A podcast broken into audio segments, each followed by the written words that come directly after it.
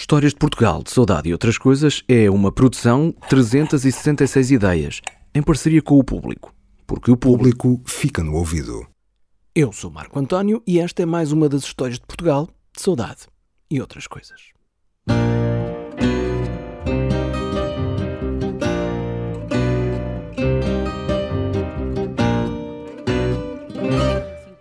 Só que esta história já vai a meio. Quer ver? Ou melhor, quer ouvir? Depois comecei a bater aí às, às portinhas e saber se alguém precisava de uma cantora e comecei a cantar. Portanto, isto, vim para Lisboa em fevereiro em fevereiro de 99, portanto comecei a procura em, em 98 ainda, mas vim, vim em fevereiro de 99, e no dia 1 de março de 99 foi quando eu comecei a cantar profissionalmente no Casino do Estoril, logo, sim. Logo? Chimpum! sim, no Casino do Estoril. Pois é, bem verdade. Se só chegou aqui agora, por favor, procure a primeira parte desta conversa com a extraordinária cantora que também é minha vizinha. É uma muito feliz coincidência. Que é a Ana Lins. Se já ouviu a primeira parte, então seguimos em frente. Já sabe que estivemos à conversa numa das mesas da Taverna dos Trovadores, em São Pedro de Sintra, local onde a Ana atua várias vezes, fica a dica. E estávamos em 1999, quando a Ana Lins chegou a Lisboa, vinda de Montalvo, no Ribatejo, na voz e na alma, com a esperança de vingar como cantora. E pouco tempo depois já estava a atuar como profissional no Casino Estoril. Uh, não aqueci o lugar, porque eu não tinha experiência absolutamente nenhuma. Tive ali três ou quatro meses, já nem sei quanto tempo fui despedida. Quer dizer, estou à espera até hoje para ser despedida, ninguém me despediu. Deixaram de me chamarem. Já lá vamos a isso. Para já, o que urge saber é isto. Como é que acontece o Casino de Estoril e tão rápido? Uh, porque o, o, no Big Show Sick, quando eu ganho, quando eu venço o Big Show Sick, havia uma banda que tocava ao vivo no Big Show Sick e eu fiquei com o contacto dos músicos. Então, quando vim para Lisboa, os contactos que tinha, muitos deles eram desses músicos e de outras pessoas que eu tinha conhecido nesses concursos em que participei. Né? E lembro-me que eu estava a gravar um, um pseudodisco que nunca saiu uh, num estúdio que eu nem me lembro como se chamava. Uh, esta história realmente varreu-se-me um bocadinho. Eu acho que este contacto para gravar o disco surgiu por causa de ter vencido um, o Big Show Sick e queriam-me transformar numa espécie de Dulce Pontes de quinta categoria. Assim, a sério, arranjos muito macabros. Isto é, exatamente o disco Lágrimas que, que a Dulce Pontes tinha lançado, mas com uns arranjos novos e com uma voz de uma miúda mais nova a cantar, muito mal. Que, que eu não cantava nem, nem metade, como é lógico, do que canto hoje. Acho que mal ou bem canto melhor que naquela altura. E, e, e, não estava nada satisfeita com aquilo. No entanto, lembro-me que foi numa sessão de estúdio dessa gravação desse disco que encontrei o Zé Martins, que era o saxofonista dessa banda do, do, do Big Show Sick, e que me perguntou: Ah, estás cá por Lisboa e tal? Epá, estou, estou, a ver se consigo arranjar trabalho, a cantar e tal, não sei o que, não sei o E foi ele que me, que me apresentou ao Zé Cabeleira, um, não o Cabeleira dos Chutes, mas o Zé Cabeleira, pianista. Uh, e eu comecei a cantar no Casino Estoril por intermédio do, do Zé Martins. Não demorou nem um mês. Mas naquele espaço de tempo, naquele mês, desde que cheguei a Lisboa até começar a, a cantar no Casino do Estoril, aquele mês foi, foi longo, foi muito longo, porque todos os dias eu saía de manhã para tentar arranjar trabalho, precisava, independentemente de ser a cantar. Trabalhei no McDonald's, trabalhei num. Já não me lembro se foi num Burger King, uh, na Rua Augusta. Uh, e, foi giro. Olha, engordei 7 quilos em 3 semanas. Juro. Depois coincidiu com a altura em que concorri à, à, à Grande Noite do Fado e à Chuva de Estrelas. Uh, depois, ah, e eles dispensaram-me do Casino de Estoril porque eu, como profissional, na cabeça deles, já não podia ter concorrido à, à Grande Noite do Fado. O Casino de Estoril não achou piada. E depois, ainda por cima, eu ganhei. No dia seguinte era, tanto, página principal, para a primeira página do Correio da Manhã, na altura. Uh, e, e, mesmo que eu quisesse esconder, não tive como esconder, porque ganhei, não é?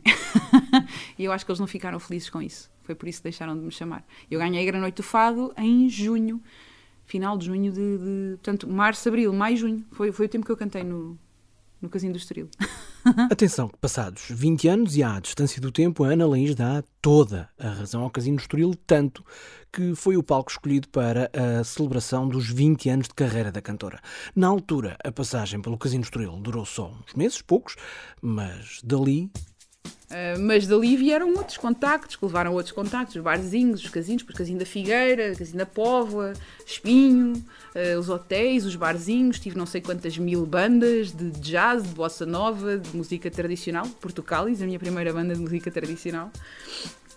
Uh, fiz tudo, o que possas imaginar, casamentos, batizados, funerais, Uh, tudo, cruzei. Cantaste em funerais? Não, estou a brincar. Não, Ai, pá, é que eu sei de casos. Sim, mas por acaso nunca me aconteceu. Mas fiz de tudo um pouco e, e, e, talvez pela consciência de que cantar e não ir para a faculdade tinha sido uma, uma, uma decisão minha e os meus pais tinham confiado em mim, então eu sempre batalhei muito para, para estar sempre em cima do acontecimento e ter trabalho. E, e, e ganhei muito dinheiro na música. Mais do que agora que, que gravo discos.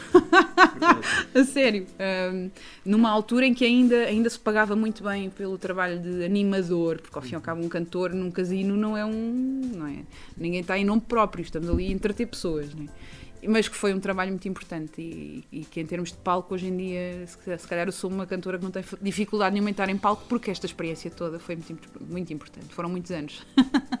Já agora, por falar nos anos de trabalho em casinos, umas coisas levam às outras, mesmo que por vezes e a dada altura o profissional e o pessoal hum, se misturem. Lembro-me de estar no, no casino do Estoril e de receber uma chamada de uma agência que eu não me recordo do nome a perguntar-me se eu queria fazer uma temporada no Casino da Figueira da Foz.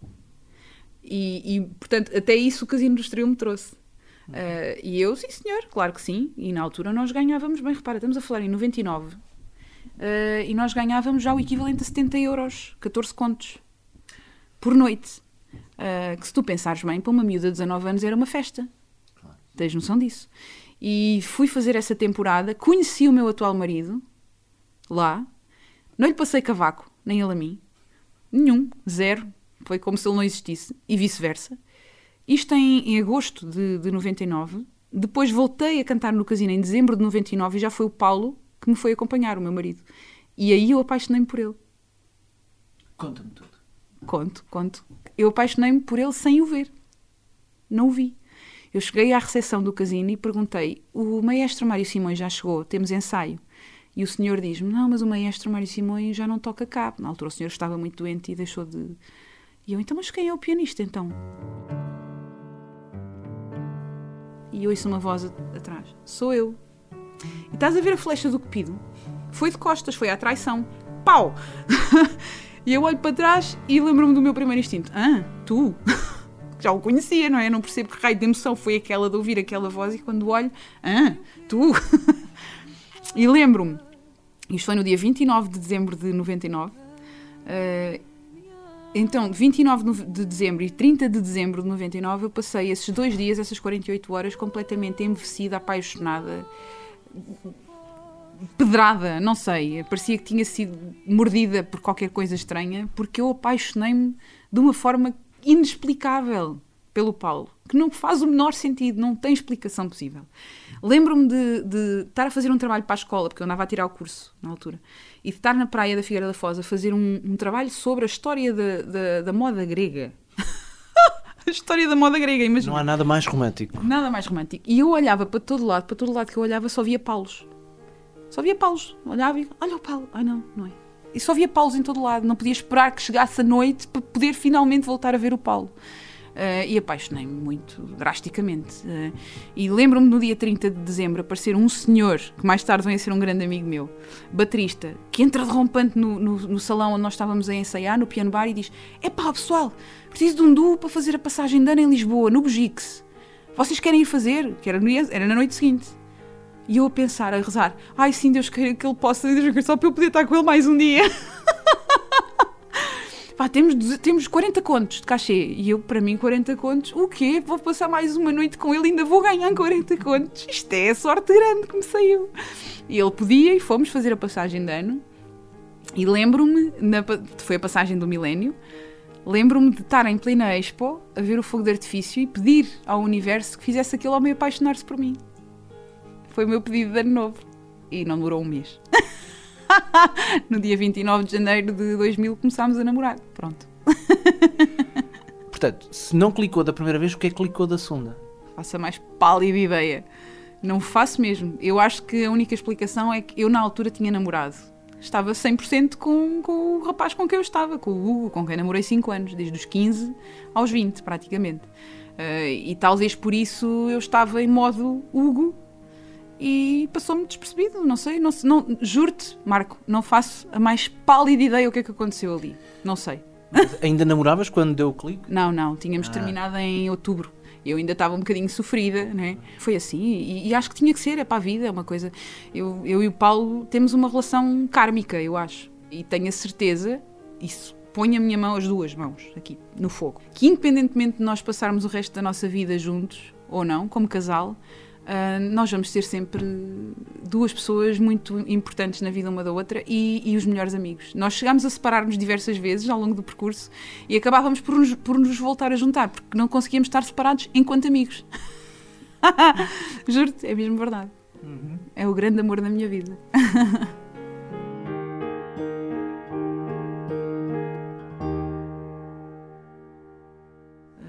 Dia decidi que ia cantar para a Madeira e apetecia-me ir viver para a Madeira e fui para a Madeira, pronto, e vivi na Madeira um ano uh, com, o, com o Paulo, que é hoje o meu marido.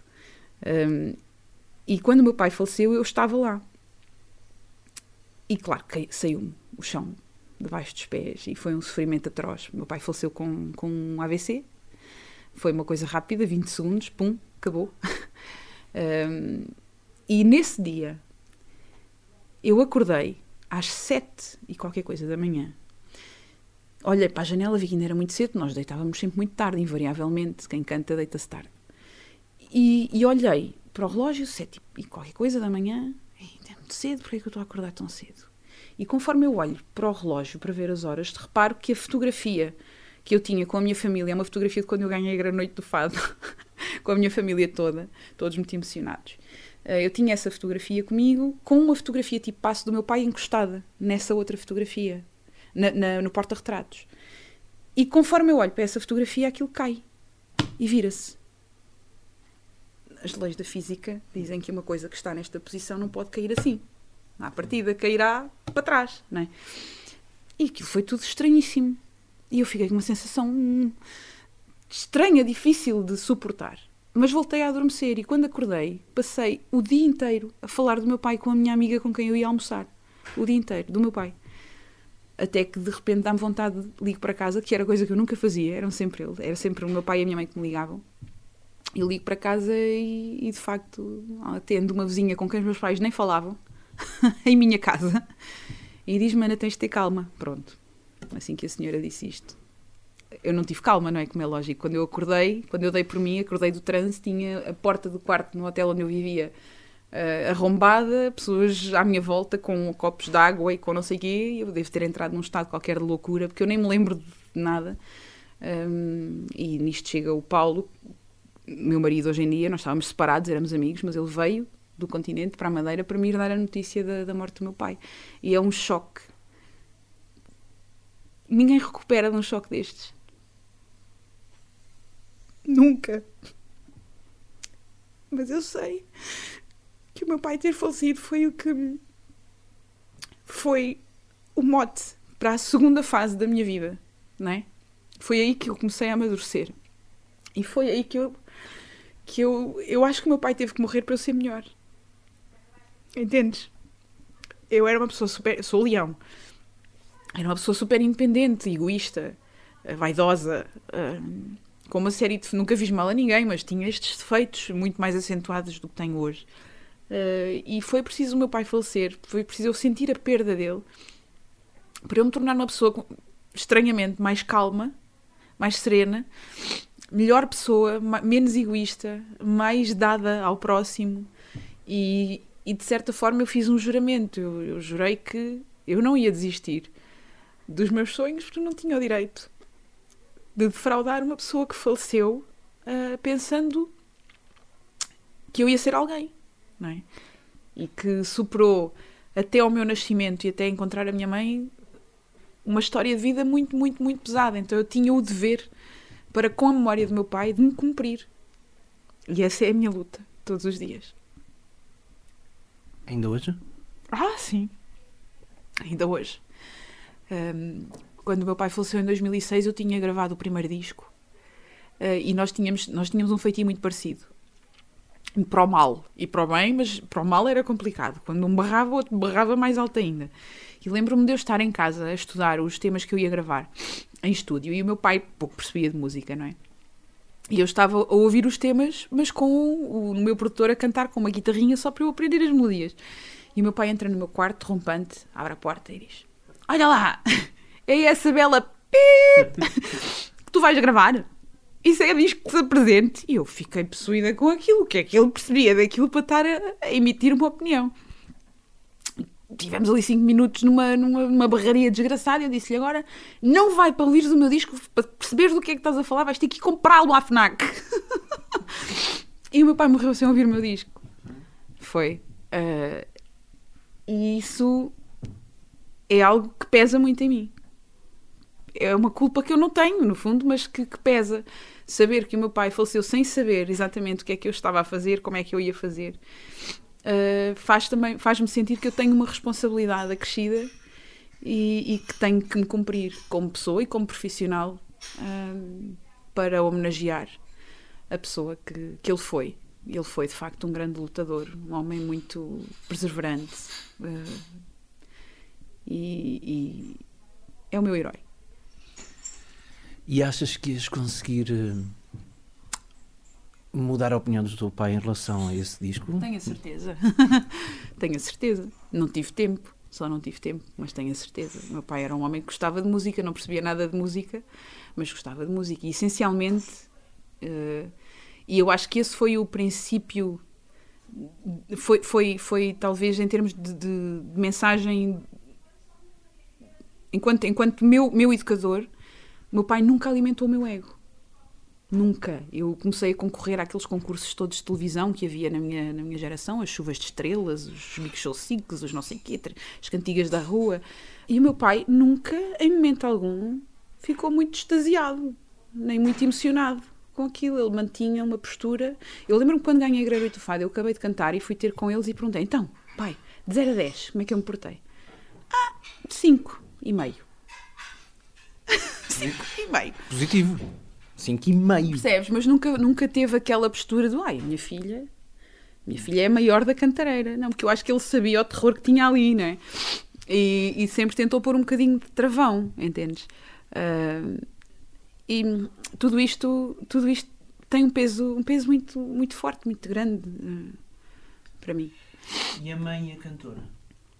A mãe e a cantora? A minha mãe é uma babada. a minha mãe é aquela típica mãe que ah, acha. Não é como o pai. Não, não, o meu pai era babado, mas não me mostrava. Não, mostrava. não, não. Eu lembro-me quando eu ganhei o Ig Sick em 98, que eu cheguei à minha aldeia feliz e contente para ir contar aos meus amigos: ganhei! E quando eu entro na, no cafezinho onde nós nos encontrávamos, toda a gente estava à minha espera, tudo começou a bater palmas, já todo mundo sabia que eu tinha ganho. meu pai já tinha espalhado a notícia, percebes? A minha mãe, a minha mãe minha querida filha é a melhor cantora do mundo e talvez do universo, não é? Mãe ensinava por baixo a parte da, da artista principal. Ah, pois, mas, mas nunca, nunca me alimentaram em demasia o ego, sabes? Sempre foram pessoas muito, muito discretas, muito discretas. E ela ouve, vai aos concertos? Vai. Sabes o que é que a minha mãe. Aqui, aqui também, aqui na. Posso dizer taverna? Sim, claro, pode. Uh, aqui na taverna também. Uh, e vai, vai a todos os grandes concertos importantes. Uh, ela está sempre lá, né? E, e lembro-me de um concerto em que, em que eu dediquei uma canção ao meu pai e eu não conseguia cantar. Porque as palavras não queriam sair. O Paulo fez uma introdução 20 vezes e eu não conseguia entrar a cantar. No, acho que foi no Olga Cadaval, aqui em Sintra. E, e a minha mãe, juro-te que isto é verdade, eu a querer cantar não conseguia, as lágrimas a correr. E a minha mãe sai da audiência do público e vem ter comigo e dá um abraço. Então, filha, calma, calma. Então, imagina à frente de toda a gente. Filha, calma então, vá, meu amor, vá, tu consegues e tal, beijinhos à frente de toda a gente, imagina. A verdade é que ela voltou para o seu lugar e eu consegui cantar. Estás mesmo, mesmo, mesmo a proteger a sua cria, entendes? Foi um momento privado mais público. Mais público do mundo foi aquele, sem dúvida nenhuma. A minha mãe é uma querida, é uma, é uma mulher linda, humilde, simples uh, e, e um caso de amor sério. A minha mãe veio a este mundo para dar amor. Para dar amor, não tenhas dúvidas. Apesar deste episódio que a Ana Lins acabou de contar, é no palco que ela se sente melhor, que se sente mais cantora. Aliás, a própria expressão cantora de estúdio faz-lhe confusão. Eu sou a pior cantora de estúdio que existe neste mundo. Deixa-me adivinhar, não fazes dois takes iguais? Não faço dois takes iguais e, e não gosto de teste de estúdio. Teste de estúdio, odeio estúdio. Precisamente porque não. não há ali uma coisa. Um peso do. do, do o, peso, o peso do definitivo, sabes? Que é assustador. E a repetição? Ah, muito, odeio. Teste de estúdio. A sério, teste mesmo. Tanto, tanto que quando gravámos agora o Portugalis, a minha intenção era gravar ao vivo, era gravar um concerto e fazer do meu próximo disco um era o concerto e gravar. Porque é, para mim é mais fácil. Não estou a pensar que aquilo é definitivo e que vou gravar e que tenho que afinar e que não sei o quê, que renhonhó e que, que o timbre está não sei o quê e que agora afinaste, agora desafinaste. Ninguém quer saber disso enquanto está a cantar ao vivo. Estás ali, não é? Estás de corpo e alma. Uh, e lembro-me que o técnico, o Naná, não me deixou gravar uh, em simultâneo com a banda, quando gravámos o Portugalis. E eu fiquei possuída com isso, porque eu já sabia que ia dar asneira. E ele dizia: Não, não, mas não pode ser, Ana. Os músicos, ok, vão gravar todos ao mesmo tempo, para a música ser mais orgânica e verdadeira, mas tu gravas a posteriori. E eu, pronto, tudo bem, vou gravar a posteriori, como sempre, como sempre. Uh, ficou bem feitinho, mas agora que o Naná vê os, os concertos ao vivo, diz-me: pá, tinhas razão, se calhar devíamos ter-te gravado ao vivo, junto com a banda. Uh, porque de facto faz-me impressão, detesto estúdio. detesto, odeio. As editoras gostam muito de ouvir isso, sabes? Eu estou nem aí, não depende de nenhuma. portanto, não, não me importo minimamente com as editoras. Isso, agora, portanto, fazes o teu management, isso quer dizer que uh, cantas ao microfone, mas também tens que atender, atender o telefone. E passar horas infinitas no computador a mandar mails para todo mundo e a receber muitos nãos e muitos sims também, como é lógico. Uh, mas sim, sim, é verdade. Uh, aliás, é, é, a minha vida. Talvez na minha carreira, talvez eu passe 30% do tempo a cantar e 70% do, te do tempo no, nos bastidores com o lado empresarial, uh, digamos, é? Ana acredita que esta independência que lhe permite fazer as próprias escolhas é também uma grande parte da identidade com que se apresenta como artista. A cantora que eu sou e a forma como eu estou na música é muito definida pela mensagem que eu acredito que trago, não é? Hum. Uh, eu não, não acredito na minha função apenas para entreter pessoas e iludir pessoas. Eu acredito que, que eu canto para emocionar as pessoas. E tu não emocionas as pessoas com falsidades, com, com a fingir que és o que não és, não é? Não quero com isto dizer que eu vou para cima do palco vestida como estou agora, não é? Não, claro que não. Toda a gente gosta de entrar em palco e de se sentir bem, sentir-se bonita, sentir que, que as pessoas vão olhar para nós e que pensam, ai, que vestido bonito, olha como é que ela vem. Acho isso tudo perfeitamente normal. O que não acho normal é nós escondermos a nossa a nossa personalidade enquanto ser humano, que somos antes de ser cantores, uh, e, e, depois na vida real sermos uma coisa totalmente diferente. Não é? Não, não é essa a mensagem que eu quero passar. Acho que essa mensagem o mundo já tem que, sobre, que sobra. Uh, acho que é importante as pessoas perceberem que os cantores, os artistas, as divas são uma ilusão, não é? E que, que nós somos só comuns mortais com uma função como tem a função, como tu tens a tua função como jornalista, como a dona Donzília tem a função dela como doceira, uh, todos nós temos a nossa função e a minha passa por emocionar pessoas com a minha verdade, é só isso. E emocionas? Ah, espero que sim. por amor de Deus. Não, eu, eu, a minha pergunta vai no sentido de uh, normalmente uh, há um foco de luz, literalmente, Sim. virado para ti. Uh, não, é, não há de ser muito fácil ver a, a plateia. Uhum. Mas às vezes consegues ver? Eu, espero, eu quero sempre conseguir ver. Eu não tenho follow-spot nos meus concertos. Eu detesto follow-spots. Eu quero ver as pessoas. E Tens luz geral do é palco? É luz geral e, e, gosto de sentir, gosto de perceber as pessoas que estão ali, gosto de olhá-las nos olhos. Então, emocionas as pessoas quando olhas para lá, consegues ver? Eu, eu acho que acontece que sim, mas também lido bem com o facto de acontecer que não, não é? É como tudo na vida, não é? Tu casaste, tens a tua esposa que te ama, mas não, não acho que não, não, as mulheres todas do mundo não estão apaixonadas pela mesma pessoa, não é? Portanto, isto são casos de amor. Eh, eu passo o amor que tenho às pessoas, a, mensagem que eu quero passar, um, e, e, depois recebo ou não. E se não receber, ninguém morre por causa disso. Está tudo certo. Um, mas, de um modo geral, eh, lembro-me, para teres uma ideia, um dia há um senhor muito velhinho que, que vem ter comigo, depois de me ouvir cantar, o senhor já tinha mais de 90 anos, seguramente, e diz-me: Olhe, Ana Laís, vivi toda a minha vida para chegar a este dia e ouvi-la cantar. E depois disto, eu posso arrumar as botas e nunca mais abrir a boca, porque a minha função foi cumprida. Entendes? Está tudo certo. Juro-te, foi aqui. Verdade.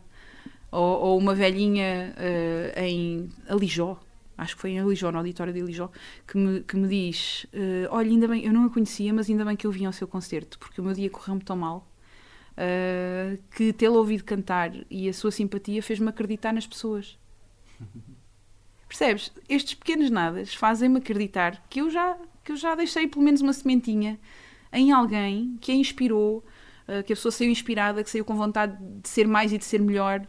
Uh, e no fundo é isso que nós estamos aqui a fazer. Todos nós, todos nós, a aprender uns com os outros e a, e a sermos melhor do que fomos ontem. Eu não quero ser melhor que tu, de maneira nenhuma. Eu quero ser melhor do que eu fui ontem. Uhum. E, e, acho que com o meu canto é isso que eu espero poder passar às pessoas. O que é que já aconteceu na tua carreira de uh, artista, de cantora, de música, hum. como quiseres, uh, que nunca pensaste que te acontecesse? Tanta coisa. Quase tudo o que eu planeei não aconteceu e quase tudo aquilo que eu não planeei aconteceu. é verdade, juro. Por exemplo, nunca pensei que, que um dia viria a ser embaixadora das comemorações de oito séculos de língua portuguesa. Não é? Sendo eu tão apaixonada pela minha língua e, e tentando respeitá-la tanto e aprendendo tanto com ela todos os dias e tendo tanto medo de a defraudar. Eu tenho tanto medo de falar mal, de escrever mal e, e às vezes isso acontece e fico tão envergonhada. E nunca pensei que um dia eu seria convidada para ser embaixadora das celebrações de oito séculos de língua portuguesa. Por exemplo, foi uma, uma alegre, uma fantástica coincidência, não é? Que aconteceu na minha vida. Uh, sei lá, o primeiro disco que eu gravei, também nunca na, naquela altura não estava preparada para, tanto que me convidaram em 2003 e eu só gravei em 2005. um, também aconteceu sem eu planear. Um, uh, sei lá, uh, o Ivan Lins. Ter feito o meu primeiro dueto com o Ivan Lins, ao vivo. Depois ter a oportunidade de gravar um tema dele no disco novo, que foi ele que ofereceu, não fui eu que pedi.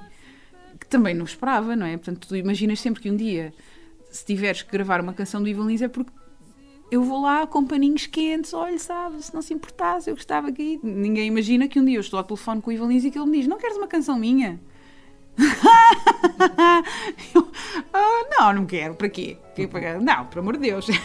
Escrever sem nada para dizer e falar só por querer, num contrassenso todo imenso Sou eu quando penso. Certeza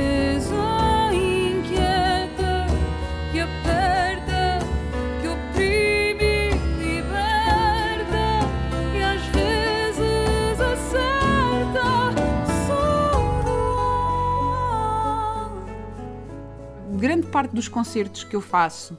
Muitos são, são labotados, são lotados. Há, há sítios onde eu cantei que se calhar tive 3, 4, 5 anos a, mandar propostas, a mandar propostas, a tentar, a tentar e ninguém me queria e depois finalmente lá consegui. Mas a maior parte dos grandes concertos que fiz surgiram por acaso, não é? Hum, há muita coisa na, na minha vida que, que aconteceu por acaso, felizmente. Felizmente. Em nome de que é que cantas? De quê? Em nome da Portugalidade. Em nome da minha da identidade do meu país e em nome do respeito que todos nós temos que ter pela identidade uns dos outros. Isto é, quando eu tenho esta postura de o que é português é maravilhoso, as pessoas, muitas pessoas encaram como o português é o melhor do mundo. Não é assim. Mas acredito que nós nascemos num lugar porque temos uma, uma condição de uh, és filho do teu pai e tens essa condição de ser filho do teu pai. Essa condição traz-te obrigações, não é? E nascer num determinado país também é uma condição que me traz determinadas obrigações. Uh, e acho que todos nós que nascemos num lugar temos obrigações com o lugar onde nascemos. Eu em Portugal, o Idan Raichel, que é um grande músico que eu adoro, israelita, que não deve estar a viver uma fase boa neste momento, tem obrigações com o país dele e ele é um ativista, portanto ele desempenha bem as suas funções.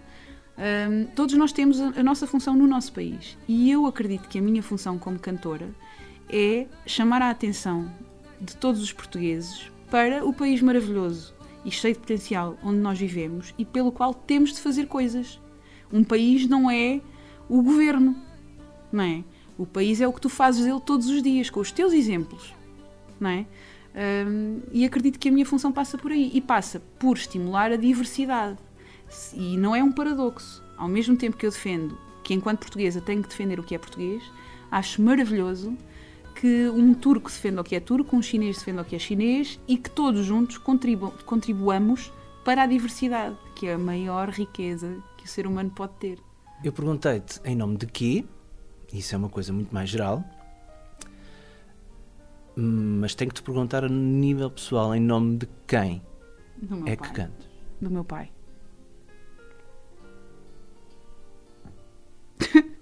Do meu pai. Ele foi um grande homem de convicções e eu tenho que provar que sou digna de ser filha dele. E espero conseguir.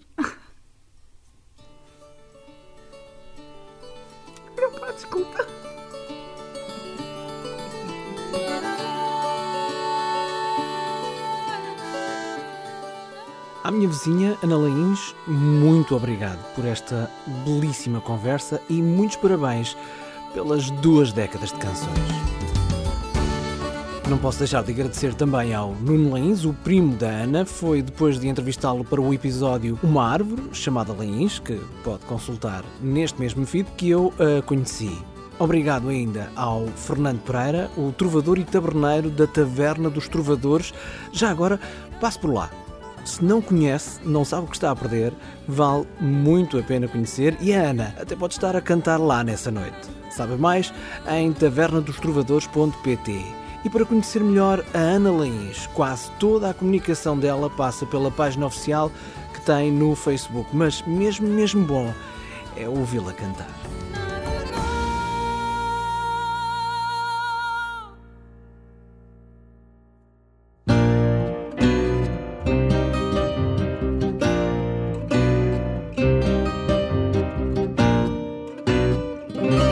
Como deve ter percebido, este episódio duplo foi em parte musicado com temas do álbum Porto Cáliz, da Ana Lins, produzido pelo Paulo Loureiro e coproduzido por Fernando Nunes. À Ana Lins juntaram-se então Paulo Loureiro, Bernardo Couto, Edu Miranda, José Salgueiro, Hugo Ganhão, Ana Oliveira, Ana Filipa Serrão, Joana Cipriano e Ana Cláudia Serrão, num álbum que teve como convidados Filipe Raposo, Luís Represas, Mafalda Arnaud e Invalins.